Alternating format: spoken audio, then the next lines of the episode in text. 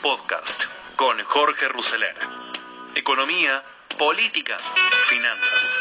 Todo lo que necesitas saber para tomar las mejores decisiones.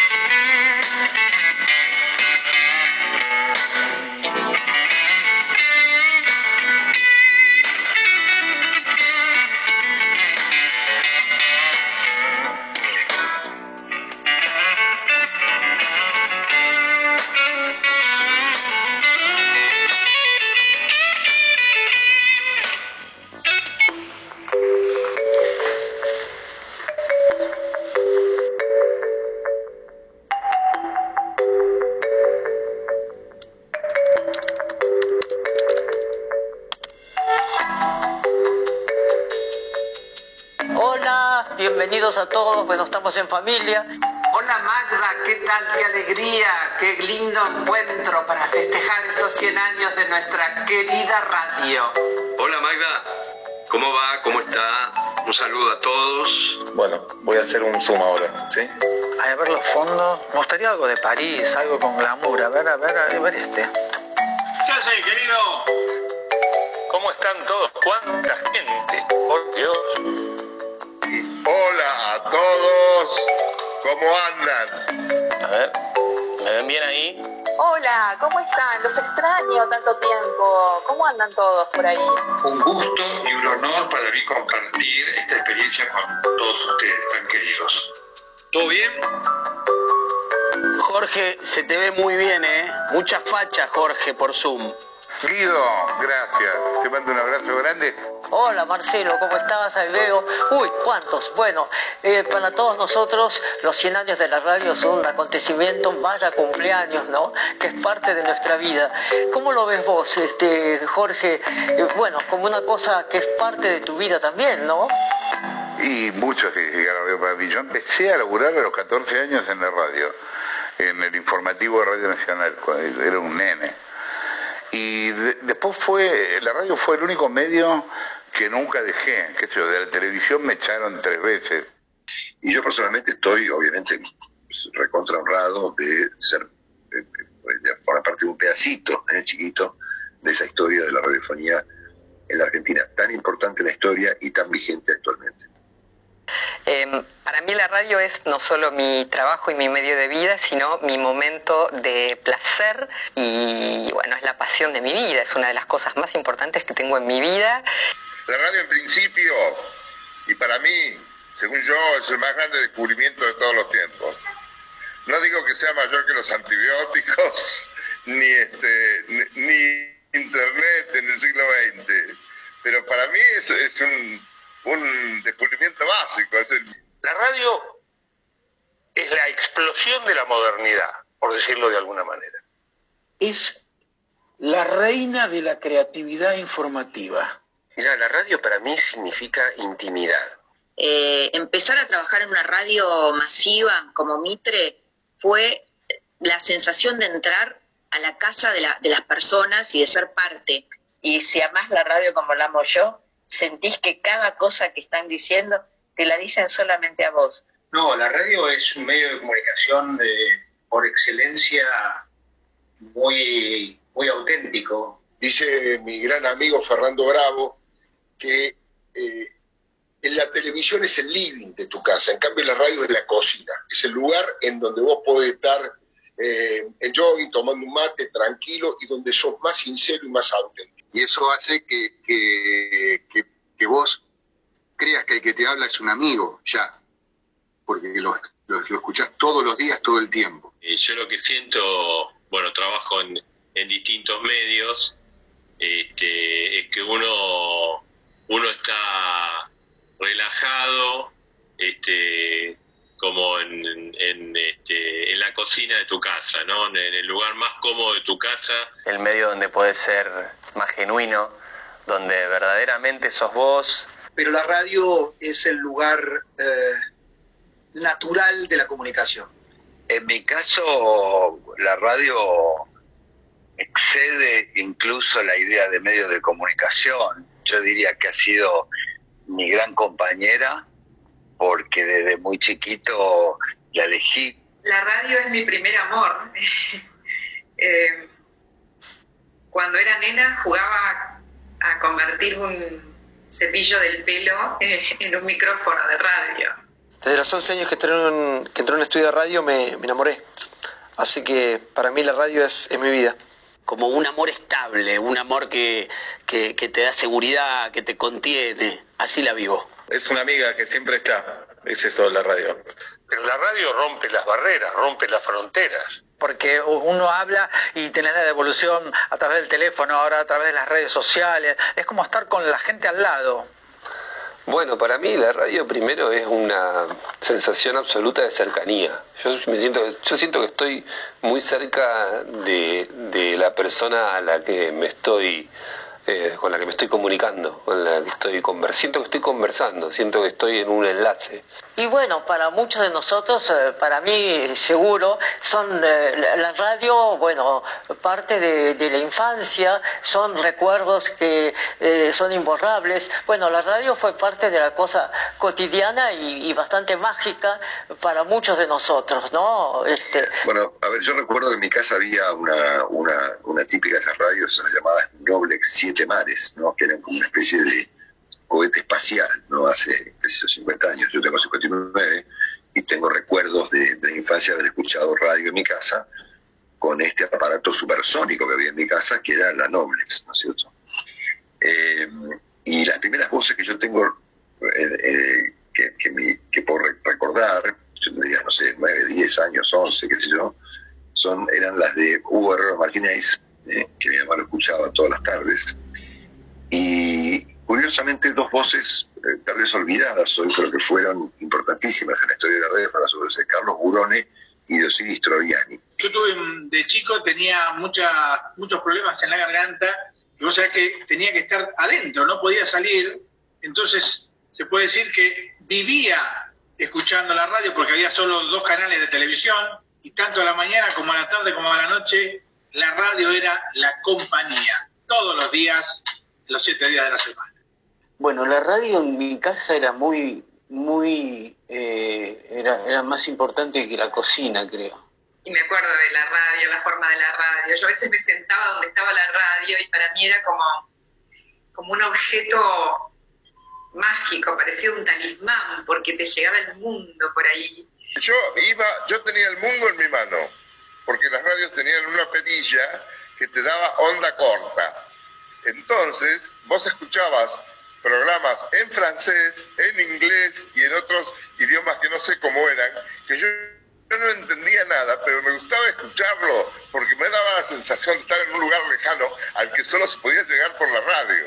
En mi casa cuando era chica en Río Negro por supuesto que se escuchaba muchísimo radio y tengo asociado aparte sabores, olores, porque recuerdo cuando empezaban el, estaba eh, el Glostora Tango Club y los Pérez García y lo asocio inmediatamente con la sopa de cabello de ángel y el, el estar allí alrededor de la mesa y escuchando la radio con muchísima atención porque era el único medio de comunicación que llegaba. Ni que hablar el único, el único, la única vía de comunicación o de información eh, cuando íbamos todos los veranos y, y, Pascuas y vacaciones de invierno cerca de Cabana, en un campo de mi abuela, eh, en el sur de Córdoba, donde escuchábamos lo que se podía.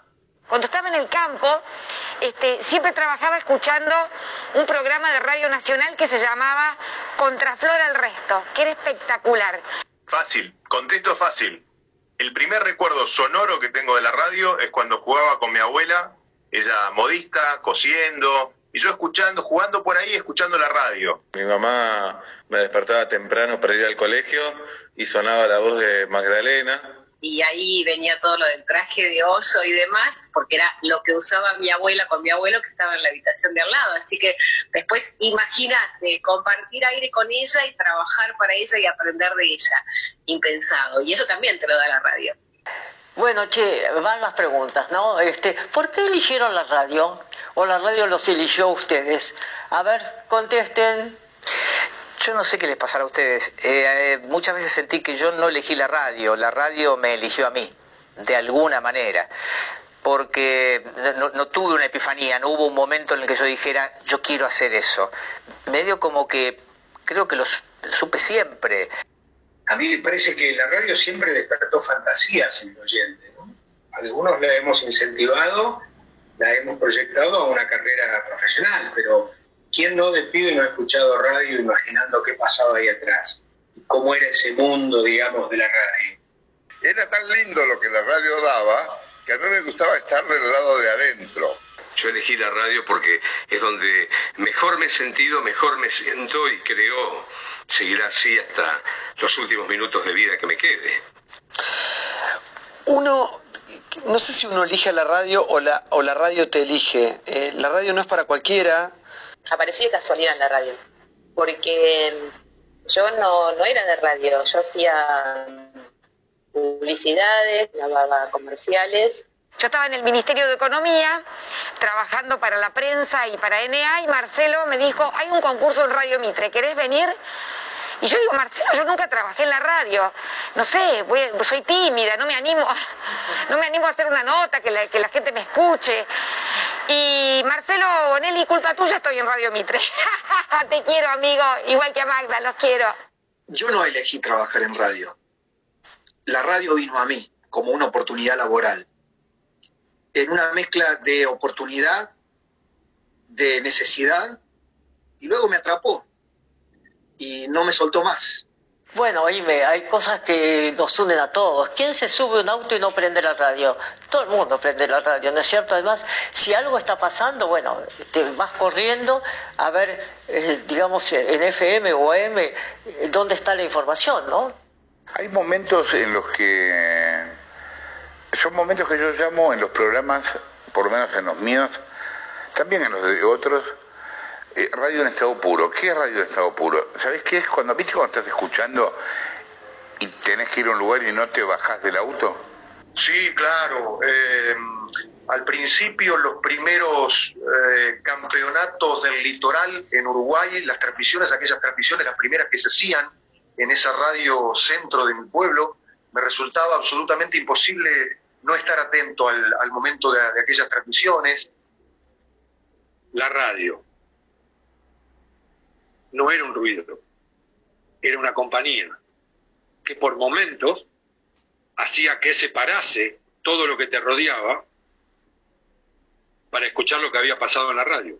Un hecho importante para mí fue haber sintonizado la radio en el Mundial 78, pero que viendo las imágenes por televisión, pero de alguna manera escuchando el audio en la transmisión radial, que le daba otra fuerza, otra energía. Sí, eventos deportivos que seguí por radio eh, fueron y que lo seguí con mucha pasión. Recuerdo eh, seguir la campaña de Boca con algunos de sus eh, relatores más conocidos, eh, Gillo Arangio, Bernardino Veiga.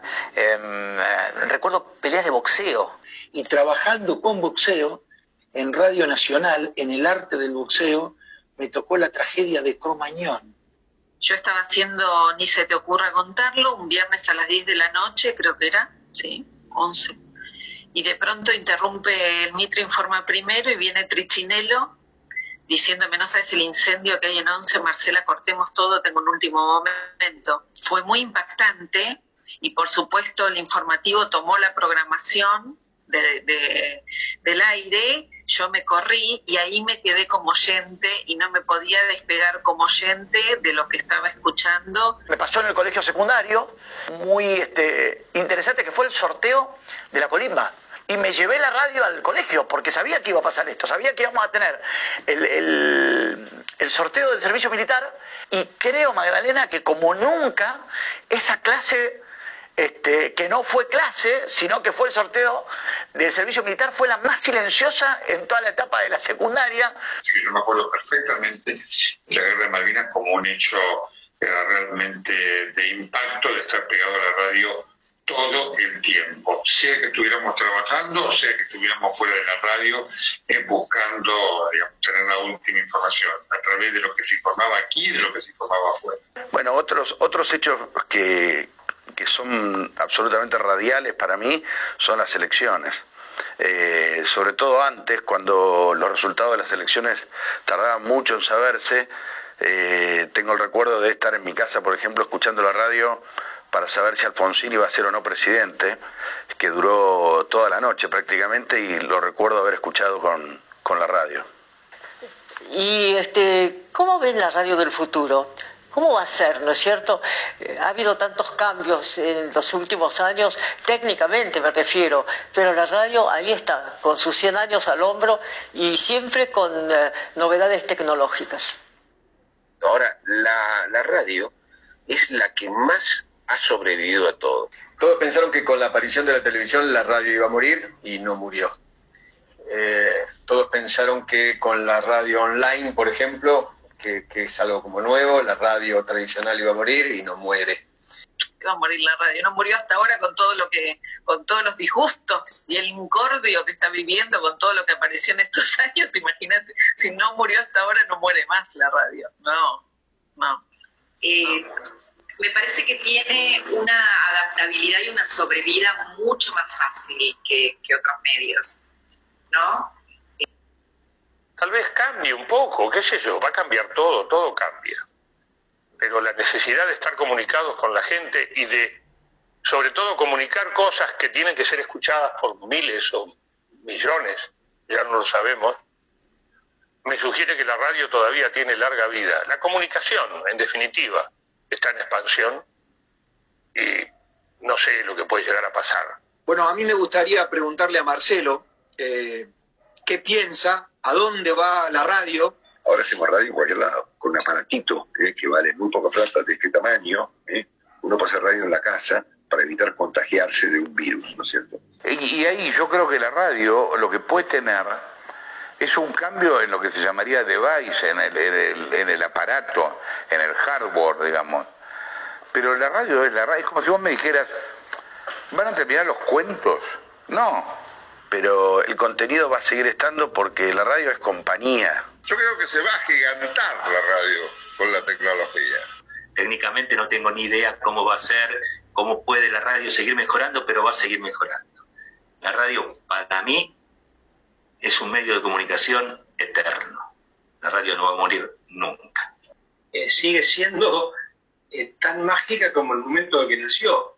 Siempre va a ser algo mágico. Podrá llegar toda la tecnología del mundo, podrá venir una realidad virtual y todo lo que ahora vemos en Netflix llegará a ser real y sin embargo la magia de alguien emitiendo y, otra persona o desde su cama con, con, un aparatito de radio bajo la almohada o desde una cárcel o desde un hospital sintonizándote y sintiendo que le hablas solamente a esa persona, esa magia no se va a morir prefiero, este, más que pensar en lo que va a venir, cómo hacer, cómo hacer de la mejor manera con lo que hay, porque los sentimientos, los afectos, eso se mantiene intacto, no avanza como, como la tecnología. Pero no importa si es un teléfono, un aparato de radio, un Walkman, una computadora, no importa, es alguien hablando y muchos escuchando, eso es radio. La radio es imprescindible, no va a desaparecer nunca. Es más, creo que hasta los cohetes que fueron ahora a Marte, que fueron a la Luna, debían tener una radio dentro de sus aparatos. Y siempre con la radio cerca nuestro. Así que es parte realmente de nuestra vida.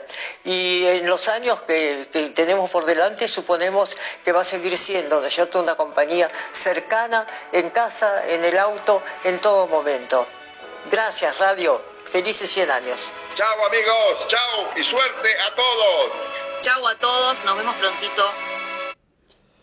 El 27 de agosto de 1920 se llevó a cabo la primera transmisión radiofónica en Argentina. Enrique Telemaco Susini y otros tantos dieron inicio a un hecho sin precedentes al subirse a la terraza del Teatro Coliseo y transmitir la ópera Parsifal de Richard Wagner, interpretada por la soprano argentina Sara César. Poco tiempo después, estos cuatro amigos fueron apodados los locos de la azotea, por su espíritu innovador para la época. Este homenaje, que es el homenaje que preparó Radio Mitre, entre otros tantos homenajes que hay, vamos a escuchar algún otro, son documentos que van a quedar en la historia donde las grandes figuras de la radio, como los escucharon, cuentan sus mejores anécdotas y sus mejores historias. Cuentan qué fue para cada uno la radio, qué significó la radio en sus vidas, qué recuerdos tienen de la radio, por qué eligieron la radio y cómo le dan gracias a la radio. Así que, sin duda, es, eh, me pareció una de las mejores formas de comenzar este podcast de hoy, donde se están cumpliendo 100 años de la radio. La radio, un invento argentino. Ese viejo disco que vais a escuchar es el último de una música que no oiremos más. Yo os prometo que Ray Peterson, Raimundo Pérez, si hubiese nacido en el imperio, no volverá a decirle a Laura que la quiere. Porque es que Laura tiene ya 35 castañas, cinco hijos y está casada con un veterinario de Arkansas. Y esto hay que afrontarlo, coño. No soy político ni sociólogo. Pero creo que lo que deberíamos hacer es darnos la libertad los unos a los otros. Aunque sea una libertad condicional. Pero el caso es empezar. Yo creo que sí podemos hacerlo. Yo creo que sí. Pues vamos. No debe preocuparnos si cuesta un poco al principio, porque lo importante es que al final habremos recuperado la, la convivencia, el amor, la ilusión. Cabe duda, y todos lo sabemos, es de que tal y como vivimos estamos fracasando. Vamos. Vamos a intentar algo nuevo y mejor. Vamos a cambiar la vida y vamos a empezar por nosotros. ¿Mm? Vamos por nosotros.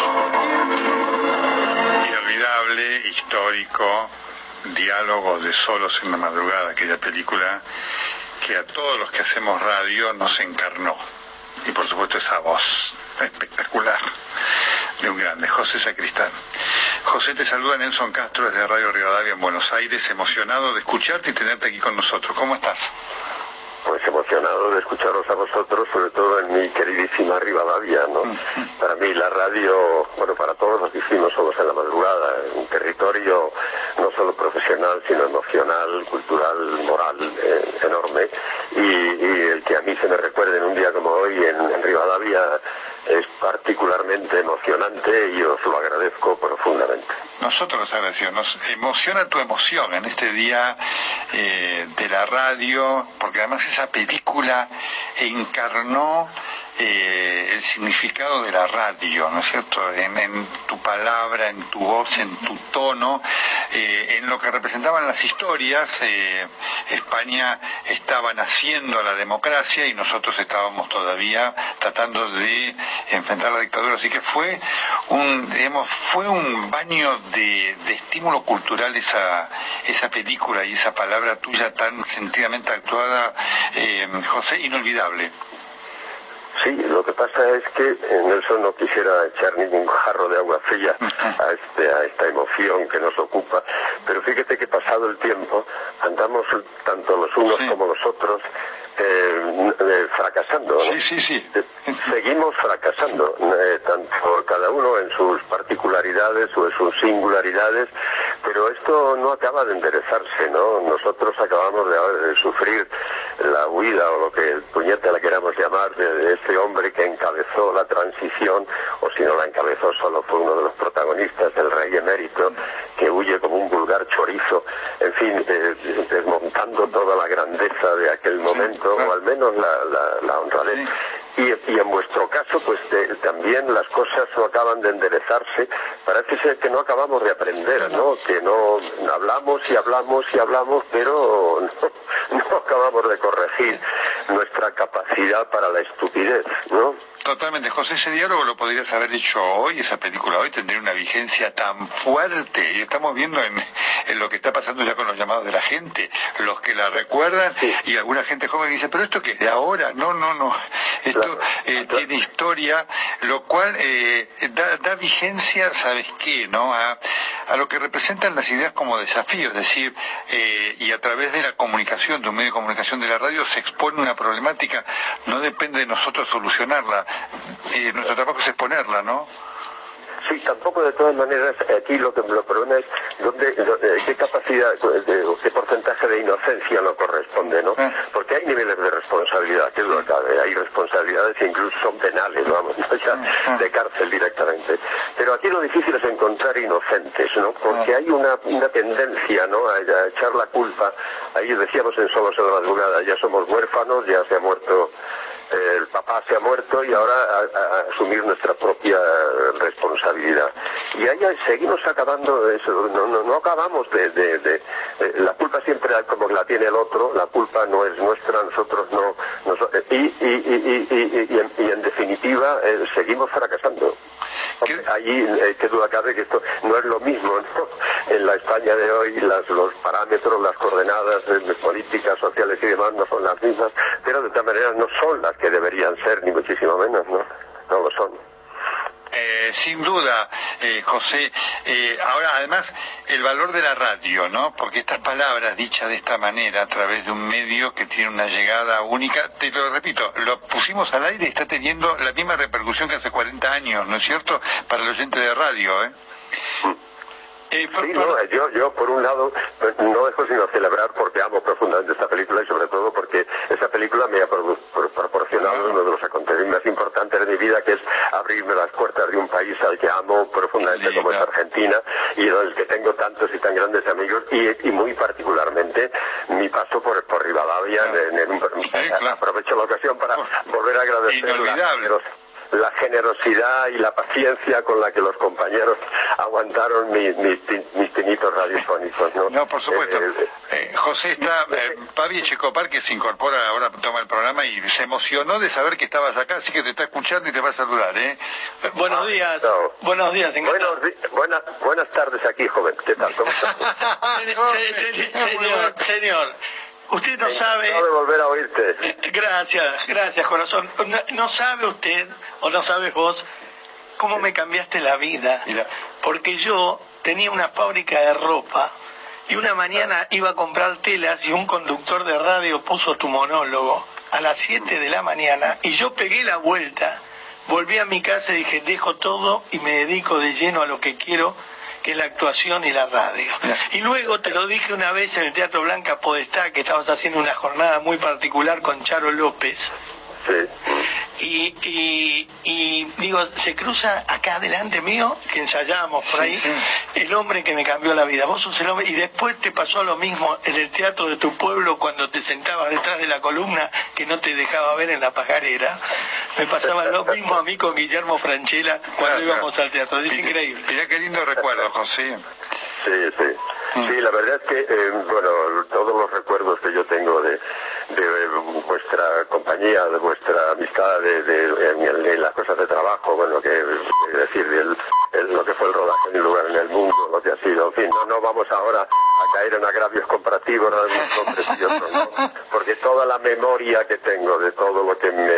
De hecho, estoy deseando volver, ¿no? Ahora, si todo va bien, recuperaremos el día 11 de septiembre, bueno, si todo va bien, que vamos fatal con, la, con el bichito este con siniestro en España, vamos, de cráneo, no sé qué, qué, qué, qué es lo que estamos haciendo peor que otros o quién lo está haciendo peor que otros, pero somos el país de Europa donde las, las- las- los contagios se multiplican más, ¿no? Entonces sí, empezaremos la gira, recuperamos la gira de una obra de un Miguel Delibes que estoy haciendo, Señora de Rojo sobre fondo gris, y con la que confío volver lo antes posible a Buenos Aires. sí. Ojalá así sea. José, te queríamos recordar en este día porque eh, a través de la radio, del cine por supuesto, pero de esta película inolvidable, ¿eh? Eh, que además impuso tu presencia aquí, ¿no? Y por supuesto después vinieron todas las otras, ¿no? Y los que te conocían no se sorprendieron, pero muchos te descubrieron. Aquí a quien hacía mención a Bechecopara de Bernardo Neusta, que lo pasaba todas las mañanas. Ese diálogo te impusiste con una fuerza que por supuesto es la que te mereces y por eso el cariño de la gente y hoy en el día de la radio el cariño de lo que de los que hacemos radio para con vos. Yo que conste que hago todo lo no sé si lo hago bien, pero hago todo lo posible por corresponder, por ser, eh, vamos, a, tantas y tantas pruebas de, de amistad, de generosidad que me, que me manifestáis permanentemente, de verdad que sí. José Sacristán, un lujo tenerte en Rivadavia, tu casa, y te esperamos pronto por acá. Espero tenerlos pronto delante de las narices. Ojalá, nosotros también, va a ser un... Delante de las narices. Un gran lujo. Un abrazo muy fuerte para todos vosotros. Abrazo. Una vez más, muchísimas gracias. Muchas gracias. Eh, José Sacristán, un grande, gran trabajo de producción, los felicito a todos en este día de la radio donde Rivadavia, como decíamos, se está tirando la casa por la ventana con un trabajo fenomenal. Se mandaste una nota, vos no sabés el regalo Decime qué auto querés. No, pero, a buscarlo. No, es el logro de la producción. Así que no, no. Es el logro de la producción. Yo nunca pensé que iba a saludar a este hombre. No, no. Es más, yo cada vez que voy a España lo busco a ver dónde está. Por supuesto. Porque es un monstruo. y ese solos en la madrugada. Como lo sabíamos, así que el logro de la producción. Así que, ¿cómo está, Mavi? Bien, impresionante mal. lo digo. ¿Por no, qué no, porque vos me prometiste que lo mío iba a ser eh, una hora personal con el señor micrófono. Me sacan a Fontana, al negro oro. Yo la verdad no puedo compartir ¿Te parece, con te otros parece, negros. te parece? Era una hora para aprovecharme.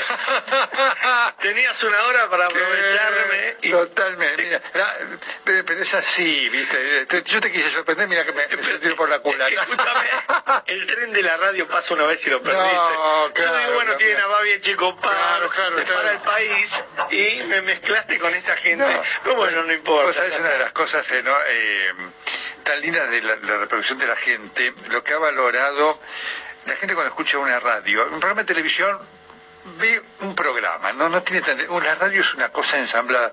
La gente está marcando eh, la recuperación de Rivadavia como radio. Entonces, el que escuchaba Rivadavia escuchaba una radio, todos eran parte de una cosa y tenía una pertenencia y familiaridad y la gente está valorando eso que representa lo que todos los días hacemos y lo que marcó esa hora. ¿eh? Vos sabés que esta radio, a diferencia de otras muchas, es como un cabildo. Es como un cabildo. Cuando vos entras y ves la entrada de la radio, nada más, es un cabildo de la radio. Pueden querernos o no, pero el respeto hay que tenerlo porque es historia. No, no, Somos monumento histórico acá. Ahora, ¿qué opinas esto que yo le dije a los dueños y claro, no hay presupuesto? Poner la baldosa con los nombres de los que han pasado. Ah, claro, muy buena, al- sí. alrededor de la mía. Por- sí, por supuesto, debería presidir. Claro. No, está muy bien, está muy bien. Pero yo diría, lo tuyo no debe, ser una baldosa, es el monumento, la baldosa Es, está co- es como un monolito. Ah, y alrededor todos ustedes en. Los la cantidad de nombres. Dijo el monolito, no la lápida. No Sí, la lápida, No, no, no. vos ahí presidís, vos el centro está, está el monolito, digamos. Exactamente. Y entonces además te va a permitir algo esto. A ver. Porque eso va a ser típico de quien preside. Como el sol gira sí. y va dando sombra, vos después decís, bueno, ahora, digamos, mi pleitesía es hacia Oscar, después vendrá hacia Anel. Yo sé, pero yo estoy presente. Eh, Yo estoy presente, el sol siempre Ah, está. Ahí la sombra te da alternativamente 24 Casualmente acá te traje Sí. El plano Totalmente, perfecto. de Lo cómo veo, va a ser todo. Qué Estudiatelo. ¿eh? Sí, Qué bien lo hice anoche. Este, acá, mira, en la página 76 Totalmente. Es casi... tenés los materiales que se van a Qué usar. bueno, ¿eh? El de primera, ¿eh? Eh, Sí, sí, es de primera. No es Carrara porque No. se gasta mucho. Que- superior. sí, algo superior. Vos mereces eso y mucho. Yo no sé si hay material que puede estar a tu altura en el universo. Bueno, yo no esperaba tanto. Este, No lo sé, no lo sé. Igualmente, de... vos vas detrás. Ay, qué suave. No, olvídate. Ah. Olvídate. Mira, estuve desde las nueve que llegué acá esperando que me dijera. No, Nelson, lo tenía que haber dicho temprano. Ay, qué alivio. Anoche lo primero que puse, te juro, Me mejoró el pulso. fui Nelson. Sí, mira, qué suerte. qué Y, y- y me, me dice mi mujer, ¿el enano? Le digo, no, Nelson Castro. El enano de Susana. El enano de claro, Susana. claro, claro. Nelson Castro. Anotá, Nelson. alivio. Por favor, ya me quedo tranquilo. sí. Tengo, vos sabés que, Sí. eh, no, te robo un minuto. No, no, no, no, no, no. Qué honor a mí que no me, no me deje ir, mami. No, no, no quiero que te vayas. Eh, Tráigale un sándwich a. Tengo una canción Sí, que a mí, uy, esto de, a mí de lo de Sacristán me pegó, es un sí, ah, espectacular. Eh, vos, de un día te voy a contar tranquilo las coincidencias de vida, Ah, con el éxito de él, no con el fracaso mío, pero las coincidencias, no, las cosas que le pasaron en la vida, qué parecían y cómo me cambió. Bueno, pero hay una canción que le hizo eh, Sabina, a Rafael. La tenemos eh, a los 50 años en un escenario, ¿la conoces? No, a ver. eh, y te, te la quiero regalar a vos y a Fontana, a Larrea. Eh, se encuentra una izquierda y una derecha española. Y escucha, mira.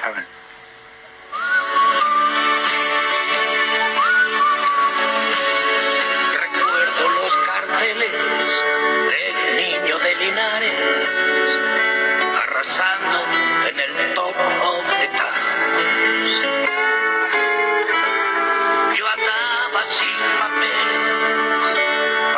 por los bares. Mi bombín de VTC underground. 50 años después, yo sigo siendo aquel que dijo al doctor Jekyll, Mr. Hyde, tan joven y tan viejo, buscando en el espejo mi look de Peter Pan, los dos, tan diferentes, tan imposibles, tan contracorriente, celebrando la vida, la limón. 50 abriles en el escenario, por mucho que se empeñe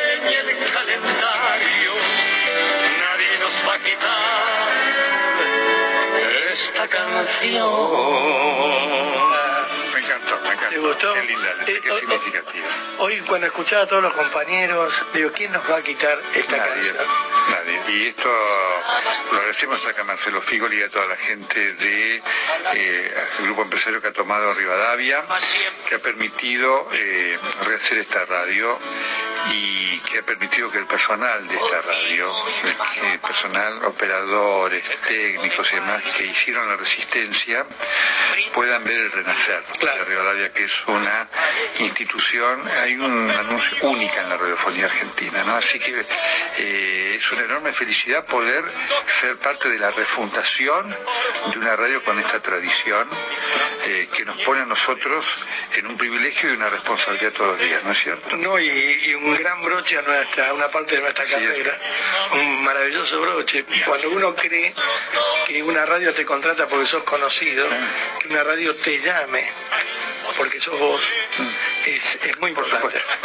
y estamos muy felices y hay como una cosa mágica donde las incorporaciones no las vamos pudiendo creer porque nos reencontramos todos como en un viaje egresado. Efectivamente, viviendo eh, una mística. Exacto. Y eso es lo que la gente valora. Así que Hoy 27 de agosto, Día de la Radio, Día de los 100 años de la radio, compartiendo este pase, que fue un lujo, en Radio Rivadavia al mediodía, entre Nelson Castro, Babi Echecopar y nada más ni nada menos que José Sacristán.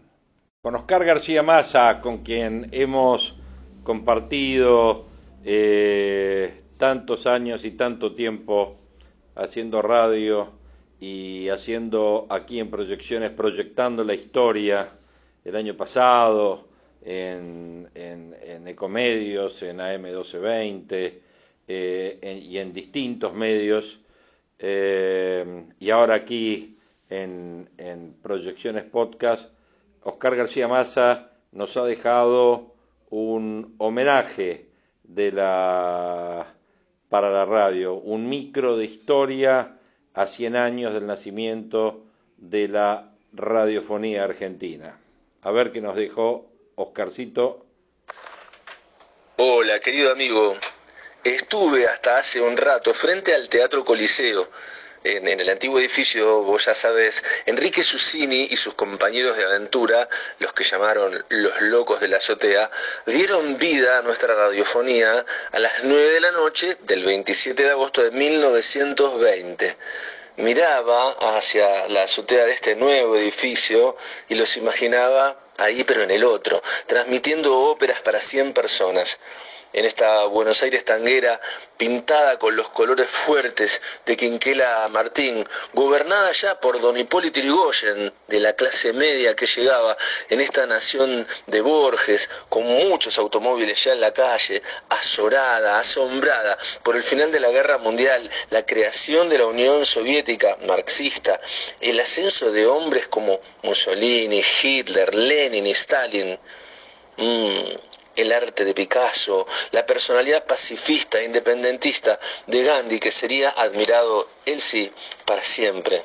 En estos años locos, querido amigo, este médico, Susini, acaso llevado por el mismo espíritu sanador que lo llevó a elegir esa profesión, la medicina, encendió la radio para narrar nuestros corazones y enlazarlos en el aire, para compartir historias, y cien años después seguimos haciéndolo gracias a aquellos loquitos. Y disfrutando imaginarte, porque la radio, querido oyente, solo es radio con vos. La radio solo es radio con vos. Oscar García Maza en estos 100 años, en este día que se cumplen 100 años de la radio. Y para cerrar este podcast especial dedicado a la radio, qué mejor que un trabajo que preparó Julio Lagos, otro de los grandes de la radiofonía argentina en todos estos años, justamente sumado y describiendo él estos 100 años de la radio en la Argentina. En el Día de la Radio, 100 años de la radio con Julio Lagos en un especial que preparó para Infobae.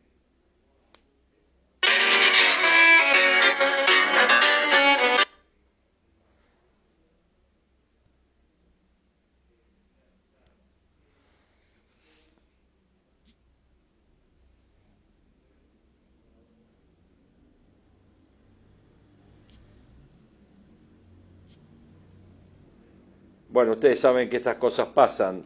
Uno prepara las cosas y después finalmente las cosas que quieren que pase no pasan. Pero bueno, vamos a ver si ahora pasa. Ahí vamos a ver.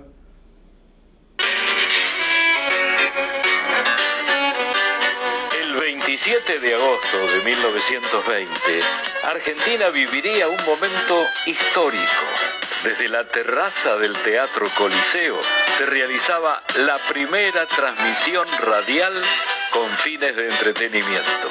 A partir de ese día serían bautizados los locos de la azotea y Argentina se convertiría en el primer país de habla hispana con radioemisiones diarias.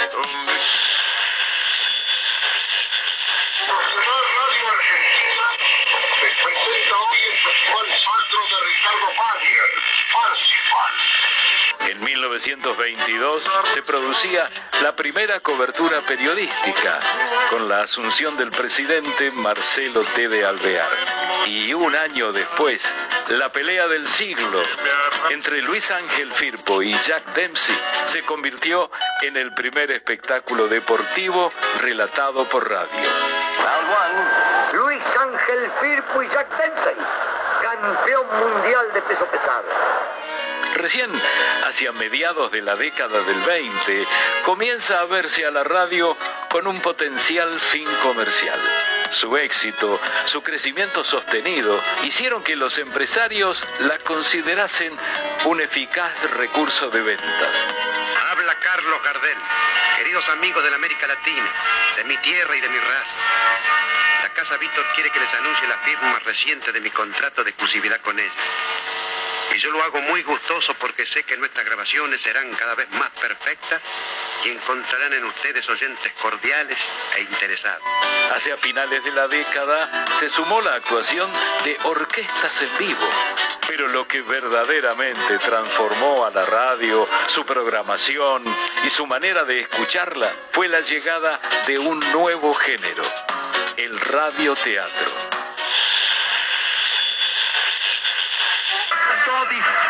frío que reanima y refresca.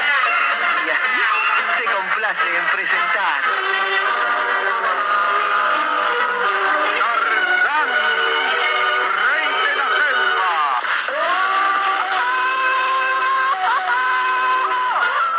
Para 1945, la mitad de los hogares argentinos tenía una radio, lo que la convertía en un fuerte instrumento de propaganda política. Uno de los que la aprovechó fue Juan Perón, que empezó a utilizar las cadenas nacionales. Gracias a la Constitución Justicialista de 1949, están asegurados los derechos del trabajador, de la familia, de la ancianidad, de la educación y de la cultura. La radio había llegado a su época de esplendor a nivel mundial, pero cuando estaba en la cúspide, nació lo que parecía destinado a sepultarla, la televisión. Pero lo que pudo ser una rivalidad interminable terminó en una pacífica convivencia. Señorita Lucy, I love you, Lucy. ¿Quieren ustedes casarse conmigo?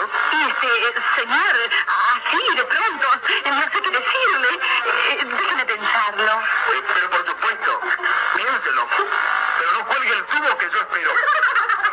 Con la aparición de las FM hacia 1970, surge una nueva tanda de locutores y una clara división de roles. La AM informa y la FM entretiene con música. Aunque con el paso de los años, esta frontera se comenzó a desdibujar. Gente afinando, gente preparando un trío, es el trío contemporáneo. Y al lado mío un hombre, no sé si asustado, porque jamás cantó a la mañana. Con la vuelta de la democracia en 1983, luego de años de censura y a lo largo de toda la década, la radio se caracterizó por una renovación de estilos y contenidos, teniendo como rasgos esenciales una mayor libertad de expresión y la interacción con la audiencia. Arranca por la derecha el genio del fútbol mundial y deja el tercero a tocar para Borruchaga siempre Maradona. Genio, genio,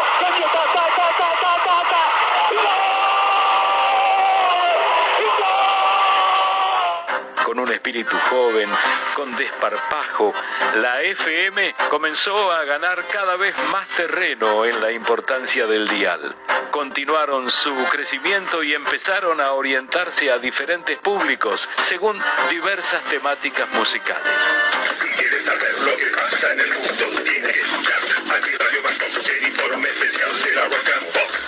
Sea para tener la información de último momento, escuchar música, reír, polemizar, apasionarse, conocer historias o simplemente tener una voz de fondo que acompaña, la radio demostró que no tiene igual.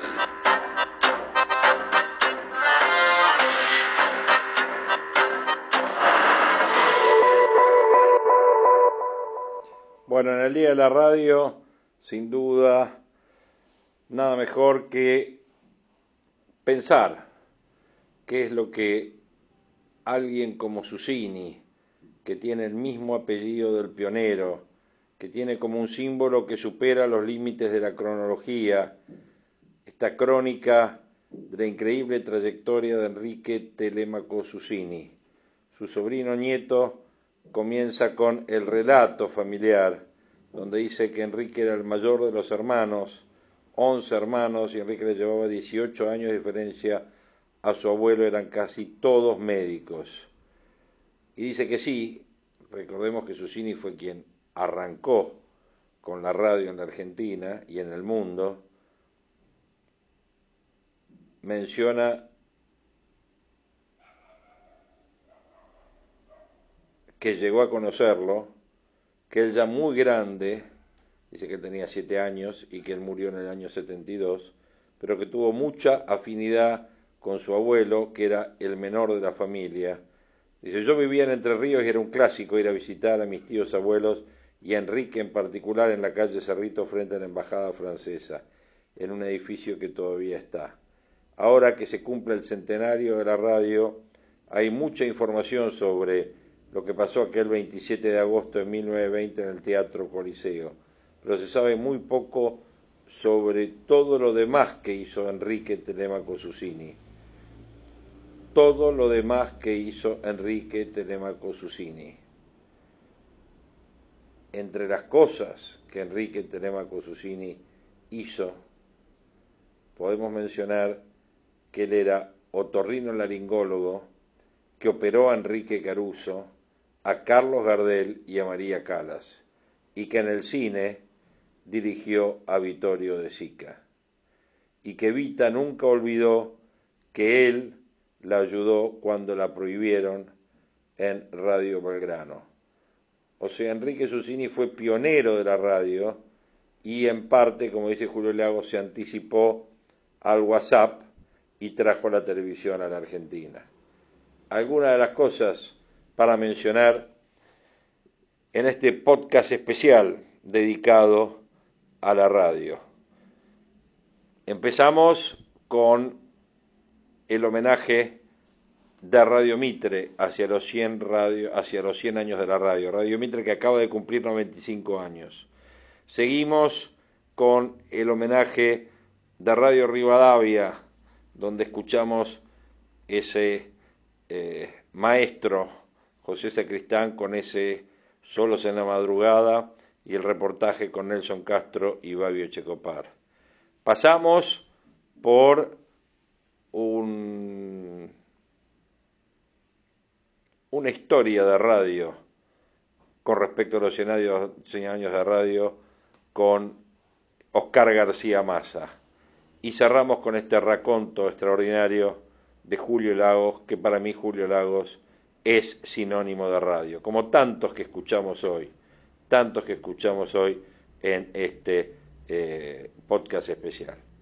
Bueno, seguramente nos vamos a estar contactando mañana en esto que es el podcast, que el podcast digamos que es, hoy también es radio, es un radio a la carta, ¿correcto? Bueno, eh, y así estamos, y así seguimos, y aquellos que dicen que la radio va a morir, bueno, seguramente todos los que dicen eso van a morir antes que la radio. La radio ya cumple hoy 100 años y cada día tiene nuevas versiones, nueva tecnología, eh, los podcasts, las radios online, eh, hoy lo escuchamos a través del celular, hoy lo escuchamos a través de aplicaciones, eh, seguimos a través de los transistores, la escuchamos por televisión, la escuchamos por cable, la escuchamos por aire, la televisión, la, radio es aire, como dijo y lo escuché a la nata hoy a la mañana, otro referente que escuchamos hoy, y, y es eso.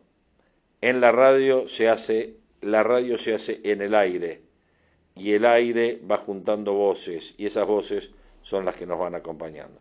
Yo soy un gran apasionado de la radio y quería brindarle hoy este homenaje a la radio. Un abrazo grande, gracias por acompañarnos y nos vamos a estar escuchando nuestro próximo podcast. Gracias.